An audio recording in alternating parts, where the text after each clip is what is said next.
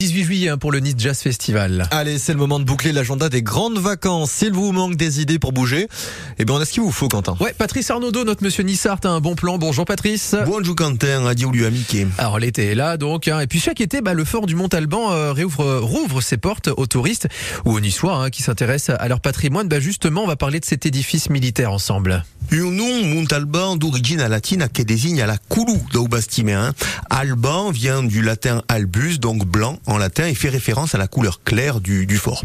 Et à Keunon, nous devient à Provana d'Ileini, Provana qui est le capitaine des galères de la Savoie. Il se trouve donc à Villefranche, et la couleur blanche du fort l'a inspiré pour baptiser le bâtiment. Et c'est un bâtiment qu'on voit de loin, qui culmine à 221 mètres d'altitude quand même. Hein. Ouais, qui va devenir stratégique couper la défense de la ville.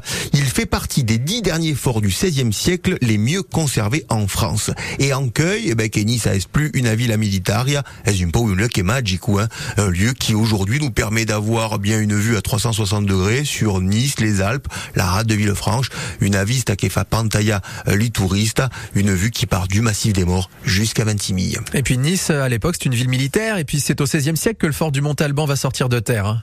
Ouais, sous la férula do Nissart des Ducs des Savoie, Emmanuel Philibert, alias Testa des Ferre. Tête de fer, le plus grand chevalier des armées de Charles Quint, eh bien, veut protéger tout le littoral niçois. N'oublions pas que Villefranche est le seul port de Savoie. Et il va s'entourer des plus grands architectes militaires de l'empereur.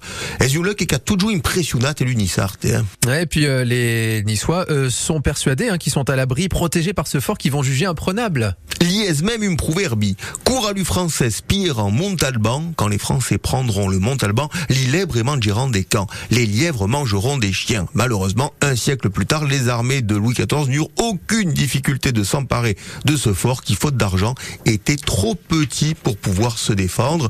Et ce célèbre édifice, donc, a fait mentir l'un des plus savoureux proverbes de la langue niçoise.